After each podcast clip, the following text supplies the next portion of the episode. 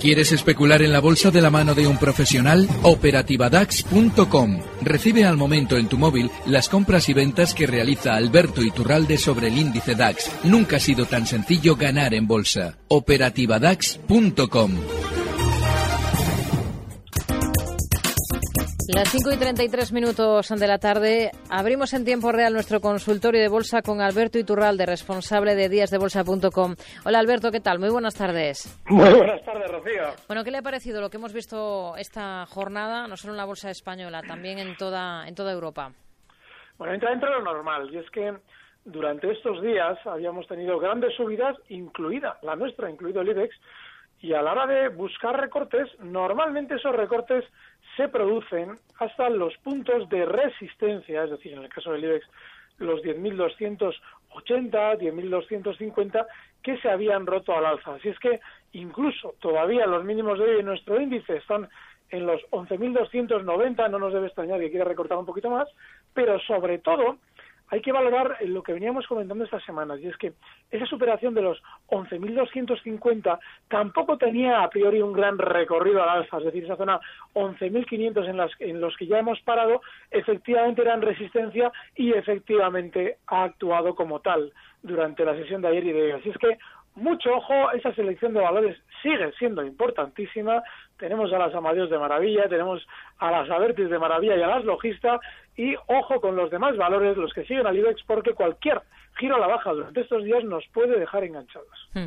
A ver, mm, vamos a ir con dudas de oyentes. Por ejemplo, José David, que nos pregunta por el Banco Sabadell, porque quiere comprar acciones. Eh, ¿Cómo lo ve? Mal.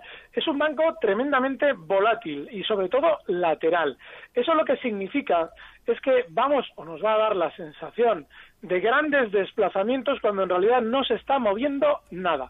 Compramos el periódico o escuchamos la radio y veremos que efectivamente el Sabadell, uy, hoy ha subido un 3%, mañana ha bajado un 5%. Bueno, pues está cotizando exactamente en el mismo sitio que lo hacía en el año 2011 y lleva un año entero, desde febrero de 2014, haciéndolo prácticamente lateral en toda esta zona. Eso lo que significa es que hay que evitar este valor. Y si no podemos vivir sin el Sabadell, debemos esperar recortes a la zona 220, que es la parte inferior del gran movimiento lateral, y sobre todo buscar salidas si rebota hasta los 245, que es la parte superior de este movimiento lateral. Hmm.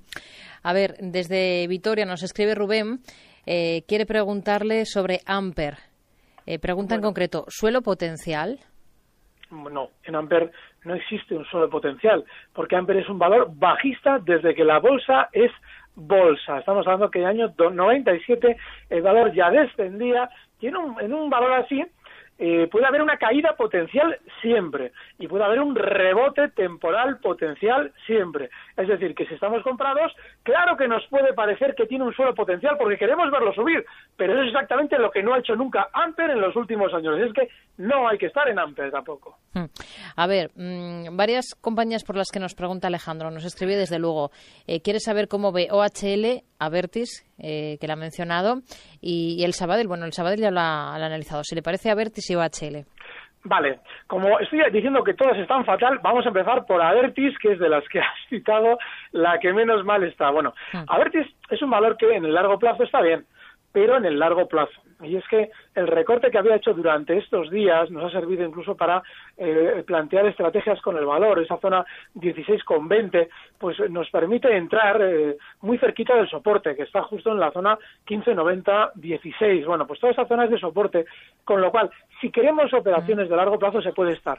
Precisamente eso es lo que no debemos hacer en OHL. Un valor especialmente bajista que desde junio ha recortado desde los 34 hasta haber tocado los 17.35 y después que sí, efectivamente hizo un rebote desde 17.35 hasta casi los 25 euros, pero el resto del mercado ha funcionado bien en este tiempo y desde esos 25 euros OHL ha recortado hasta 20. Hoy cierra en 20,09. No hay que estar en OHL. Hmm. A ver, vamos con los datos definitivos de cierre y enseguida seguimos resolviendo dudas de nuestros oyentes. En tiempo real, CMC Markets patrocina este espacio.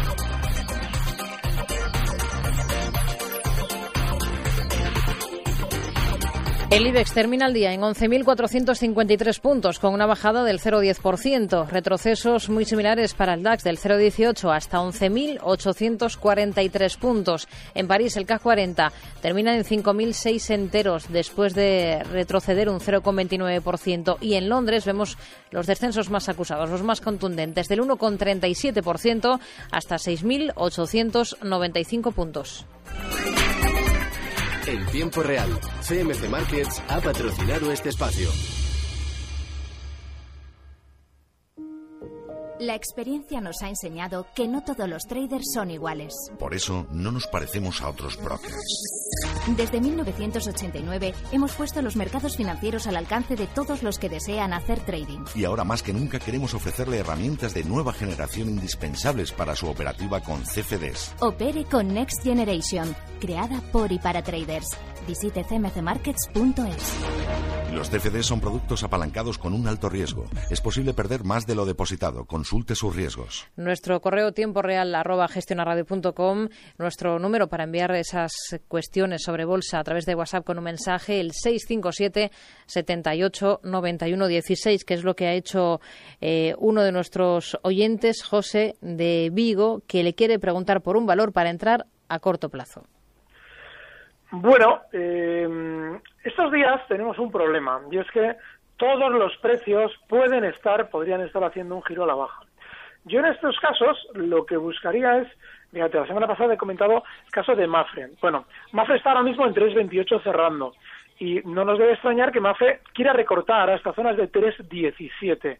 Bueno, ahí se puede plantear una compra porque sería una vuelta a la baja hasta un soporte que en su bueno en su momento eh, fue resistencia y que ahora lógicamente tiene más probabilidades de apoyar el valor.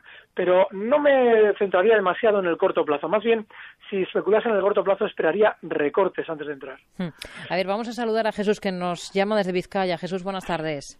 Hola, buenas tardes. Díganos. Quería ver que, cómo tiene, cómo es el Iberdrola que tengo y a ver si es momento de ponerse corto en el IBEX. ¿Iberdrola a, a qué niveles? Tengo Jesús. a 5,95. A 5,95 euros. Muy bien, gracias. Muy buenas Gracias. tardes, Jesús. A ver, pues eh, dos preguntas muy claras. Pues sí, Iberdrola es uno de esos precios, además, que a la hora de subir lo hace bajando. Es decir, está a latigazo limpio, nos hace una subida relativamente importante. Estos días llegaba al alza hasta los 6,28 para en un par de sesiones o tres recortar hasta 6 euros como hoy y bueno, acercarse a lo que es una zona clara de soporte. Es decir, si yo tuviera las Iberdrolas, las aguantaría hasta los 5,90. Pero merece la pena aguantarlas porque es uno de esos precios que tiene pinta de continuar todavía más al alza si tenemos paciencia con él hasta zonas de 6,40. Así es que 5,90 como stop, 6,40 como objetivo. ¿Cortos en el IBEX? No. No, porque tenemos que primero ver giros a la baja más consistentes. Eh, en el año 2011 el IBEX estuvo mucho tiempo cotizando en la zona que le hemos visto durante estos días, en esa zona 11.500. No es de extrañar que antes de girarse a la baja quiera volver a hacer exactamente lo mismo, es decir, estar incluso semanas lateral, con, bueno, probablemente con el- la pinta de querer girarse a la baja, pero sin terminar de hacerlo. Como no nos podemos adelantar a un giro a la baja hasta que efectivamente se confirme, bueno, pues hay que estar tranquilos fuera y ya llegará el momento de los cortos, pero todavía no es. Hmm. Vamos a saludar a Luis de Lleida. Muy buenas tardes, Luis. Hola, buenas tardes. Díganos. Gracias por su información. Mira, en, eh, quisiera preguntar al señor Iturralde, ¿cree que va que Bayer, que mm, anteriormente mm, la sugirió para entrar, puede continuar subiendo? Eso es una. Y después de las tres que ha aconsejado, eh, Amadeus, Logista o Avertis, ¿cuál cree que es la mejor para entrar mañana? Muy bien, gracias, Luis. Muy buenas tardes. Buenas tardes. A ver, eh, ¿qué le decimos? Bayer, bueno, pues Bayer llevamos meses y meses. Eh, ahora plantearnos si es buen momento, pues no lo sé. Yo lo que sí que creo es que en valores alcistas, más que después de una gran subida, eh, a ver, y quizás si hemos estado fuera, plantearnos si es momento para entrar, lo que tenemos es que asumir que en este caso Bayer, que está en 138,55, el stop está en 134. A partir de ahí, ahí es uno mismo el que tiene que decidir, porque el beneficio puede rondar hasta la zona 146, es decir, esa subida hasta 146. Yo, desde luego, por eso suelo sugerir que si alguien va a hacer alguna de las estrategias que proponemos, que lo haga en el momento, no en este caso, fíjate, meses después. Yo lo que en los tres valores que hemos comentado hay un problema, y es que los tres tienen una filosofía diferente. Logista yo creo que va a subir en los próximos meses porque Logista fue un valor que hace 10 años ya tenía la costumbre de ponerse de moda a golpe de subidas. Como ha salido discretamente de nuevo al mercado, lo normal es que de aquí a unos meses lo veamos más arriba. Así es que yo estaría dentro de Logista. En Avertis es una tendencia alcista desde que la bolsa es bolsa, lo que decíamos de Amper, pero al revés. Entonces, también estaría mañana o pasado, pues cuando quiera, pero es una tendencia alcista. El caso de Amadeus, pues sí, esa es más inmediata, pero también es un valor que después de muchos años fuera de cotización volvió al mercado y en su día también supo ser alcista y eh, propagar toda esa información a base de subidas. Así es que que él decida. El caso de Amadeus, el stop en 38,15. Hmm. A ver, nos escribe Jaime desde A Coruña, que dice que hace unos días compró a crédito acciones de Enagas a 27,06. Quiere preguntarle qué opina de ello para el corto plazo. Para el corto plazo, hay un problema con Enagas, y es que el recorte lo hizo desde los 28,50 hasta donde debía, 25,76. Esa es zona clarísima de recorte porque precisamente todos los recortes que ha realizado en la tendencia alcista que lleva durante los últimos años, una de las medidas más habituales es justo ese tramo que ha hecho en la caída, con lo cual el stock tiene que estar en 25,76 Ahora bien, a crédito, es decir, mientras estamos dentro estamos pagando intereses, pues yo no lo haría nunca, salvo en un valor que fuera como un cohete al alza. Por ejemplo, las Airbus estos días han estado efectivamente como un cohete. Ahí se puede uno meter a crédito para al de cinco días salir. Aquí, teniendo que tener desde los 26,85 donde cotiza ahora una paciencia de un euro y pico, no sé yo si le merece la pena, pero es una operación de largo plazo muy interesante. A ver, agenda para mañana y enseguida estamos de vuelta respondiendo a sus dudas de inversión hoy con Alberto Iturralde, responsable de díasdebolsa.com.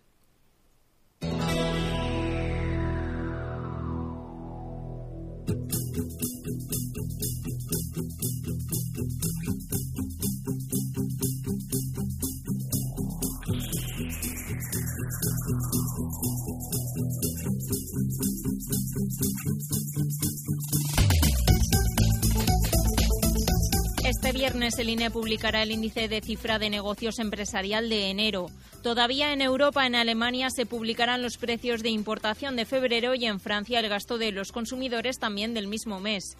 Al otro lado del Atlántico, el Departamento de Comercio estadounidense publicará la tercera y última estimación del PIB del cuarto trimestre del año pasado, que vendrá acompañada de los beneficios corporativos del mismo periodo. Además, la Universidad de Michigan sacará a la luz su índice de confianza del consumidor de marzo. Por el lado empresarial, Banco Santander e Iberdrola han elegido esta jornada para celebrar sus respectivas juntas de accionistas.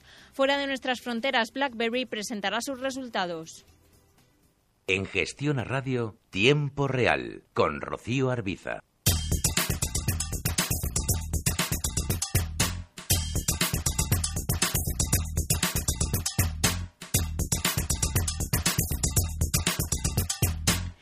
5 y 46 minutos de la tarde seguimos en tiempo real en nuestro consultorio de bolsa con Alberto Iturralde, responsable de díasdebolsa.com. Vamos a saludar ahora a Julio que nos llama desde Alicante. Hola Julio, ¿qué tal? Muy buenas tardes. Hola, buenas tardes. Pues mira, quisiera consultarle a don Alberto eh, sobre Inditex. A mí sobre la subida que ha llegado a tener desde los 30 a 40, eh, por descensos, mm, el primer stock me sale sobre los 29-20 no sé si sería fiable o tendríamos que llegar hasta los 28,86 para un posible rebote. Muy bien. pues nada más era eso. Gracias, Julio. Muy buenas tardes. A ver, ¿qué le decimos sobre Inditex? Bueno, ahora mismo el soporte más importante en Inditex está justo en los 28,20. Si él se fija en los últimos, en el gráfico de los últimos dos meses, verá que en esa zona ya el valor tuvo dificultades para subir, es decir, se marcaba una especie de resistencia y luego ya, una vez superada esa resistencia se convierte en soporte. Hoy el cierre no ha estado mal, porque aunque ha tenido su susto durante la sesión, ha cerrado prácticamente en máximos. Pero, pero, pero, eh, desde esos 29,48 donde ha cerrado, lo lógico es que los 29,70, que han sido también soporte durante estos días, sean ahora resistencias. Así es que yo tendría paciencia, me mantendría al margen, no entraría justo ahora mismo, porque esos 29.70 seguramente frenarán las subidas, y ese recorte que yo esperaría sería hasta la zona 28,20. Hmm. Em, bueno, vamos a, seguir con más eh, dudas de nuestros oyentes. Por ejemplo, José Zaragoza nos escribe y quiere preguntarle, después del último retroceso del DAX, los nuevos puntos de control, en su opinión, con el índice alemán. Nos mm, indica, entre paréntesis, que invierte con CFDs. Vale, muy claros. Si se fija, durante los últimos días en el DAX hemos tenido un gran movimiento lateral que tiene base justo en los 11.860 en el rebote que ha hecho durante la sesión de hoy, la zona de resistencia va a ser esa. Ahora podemos estar largos, pero ojo, a partir de los 11.860 ya estamos en precario en esa posición y sería zona de salida. Así es que ese sería el punto. A la hora de recortar, lo más normal es que el DAX, si frena en esos 11.860 y retoma las caídas, tienda a hacerlo hasta la zona 11.580. Hmm. Eh, a ver, vamos a saludar a Javi de Bilbao. ¿Qué tal, Javi? Buenas tardes. Eh, buenas tardes. Díganos. Muy bien. Eh, a ver, le voy a preguntar a Alberto, a la hora de operar en acciones, ¿por qué se decantaría él? ¿Por comprarlos con dinero contante y sonante o operar con CFDs? Muchas gracias. A usted, muy buenas tardes. Siempre, siempre, siempre dinero contante y sonante, por una razón. Para especular con CFDs tenemos que asumir que estamos especulando a crédito. Un CFD en realidad es una parte inmovilizada y otra parte a crédito. Significa que podemos perder, iba a decir la camisa, pero más abajo todavía. O sea que mucho cuidado con especulación a crédito, que es la que hacemos mediante CFDs. Hay que estar súper profesionalizado, tener una experiencia enorme en el mercado para poder especular con ese tipo de derivados. Es que siempre contando y solamente que lo que perdamos sea lo que tenemos, no lo que no tenemos. Hmm. A ver, que nos escribe Pepe de Valladolid que quiere un nivel exacto para entrar en SACIR e Inditex, stop loss y stop de beneficios y el mejor banco para entrar largo ahora mismo en España. Y luego le pregunta por su porcentaje de error porque se le oye muy convencido. Eh, sí, yo cuando, mira, fíjate, lo que en bolsa hay que tener es criterio. Si tú tienes el criterio claro, lógicamente te vas a poder equivocar, pero eh, tienes una base sobre la que apoyar tu opinión. De manera que el hecho de que yo tenga muy claras las ideas no quiere decir que a la hora de especular, si veo que me estoy equivocando, es decir, un precio baja de mi stop, no lo vaya a aplicar. Lo que sí quiere decir es que si yo tengo la mano temblando a la hora de especular, hmm. vamos, no es que me arruine, es que ni siquiera me va a dar tiempo a respirar. Y es que en ese tipo de cosas es muy importante tener las cosas claras hasta el momento en el que hay que aplicar un stop. Ese también hay que tenerlo claro. En el caso de SACIR, eh, está ahora mismo en 3,94. Yo solamente entraría si desciende hasta 3,63. Y en el caso de Inditex, el stop eh, y la zona de entrada está justo en los 28,20 que hemos citado antes. Hmm. ¿Y el banco para entrar largo? Bueno, hay un problema con los bancos durante estos días y es que tanto el Santander como el BBV han tenido ese exceso alcista, ha sido tremendamente fuerte y yo personalmente me mantendría especialmente al margen de todos los bancos, precisamente porque incluso si tiramos a banca mediana, nos encontramos con que Bank Inter vuelve a frenar en esa, en esa zona 7,10, 7,20. Y el BBV, que de los dos grandes había sido el más fuerte, si abrimos un gráfico desde el año 2009, tiene una super resistencia en los 9,60. Así es que no hay ahora mismo ninguno de los bancos para poder entrar. Hmm. A ver, José de la Coruña, que quiere preguntarle por una estrategia a seguir en IAG. Eh, dice que por fundamentales se tiene la impresión de que el valor a largo plazo puede ser una buena inversión. Bueno, pues yo tengo tendría mucho cuidado. Eh, IAG tiene ha sido un precio que ha tenido una inmensa subida, lo ha hecho todo desde octubre, fíjate, desde los 4 euros hasta marcar ayer unos máximos en 8,50, lo ha hecho en seis meses, duplicar su valor, y claro, eh, durante ese periodo alcista hemos visto que salían a bolsa compañías relacionadas con este sector. Y eso normalmente se suele producir cuando el sector ya se está agotando en la subida. Así es que si yo ahora mismo no confiaría en un valor de largo plazo, es precisamente IAG. Y por lo que he explicado, ¿que pueda seguir subiendo? Pues sí, efectivamente, poder puede seguir subiendo porque su verticalidad por ahora es enorme. Pero si observa que tanto ayer como hoy la volatilidad ha sido enorme, con un recorte desde 8,56 hasta unos mínimos hoy en 7,78, eso es una inmensa volatilidad, debe tener especial cuidado porque ese 10% es una volatilidad en dos días enorme, sobre todo para poder ver probablemente un giro a la baja en las próximas semanas. Yo no estaría nunca ni a a largo plazo. Hmm. Vicente de Oviedo, muy buenas tardes. Sí, buenas tardes. Díganos. Eh, bueno, yo preguntaba por Acerinox y por bolsas y mercados. Esto a, me extraña en Acerinox que, bueno, la, tasa eh, por fin eh, antidumping que, que, han sacado, pues que no haya favorecido al valor, o, o es que ya estaba descontado. Y luego, bueno, si tiene oportunidad de comentar algo de Airbus, mm, se lo agradecería, que no lo entendía antes muy bien. Gracias. Gracias, eh, Vicente. A ver, Acerinox, BME, si no he notado mal. El caso de Acerinox, es lógico, cualquier noticia positiva en un valor que viene subiendo desde octubre también, de 10 a ayer marcar unos máximos en 16.70, ahí en ese valor van a salir noticias positivas, no sobre él directamente, a veces va a salir sobre el sector, lo que sea, nos van a contar todo maravilloso para que nosotros compremos en 16.70 lo que no comprábamos en la zona 10. Así es que lo lógico, sobre todo encima, teniendo esa volatilidad que ha tenido durante estos días, lo que nos está marcando clarísimamente es que en no seguramente la subida ha terminado.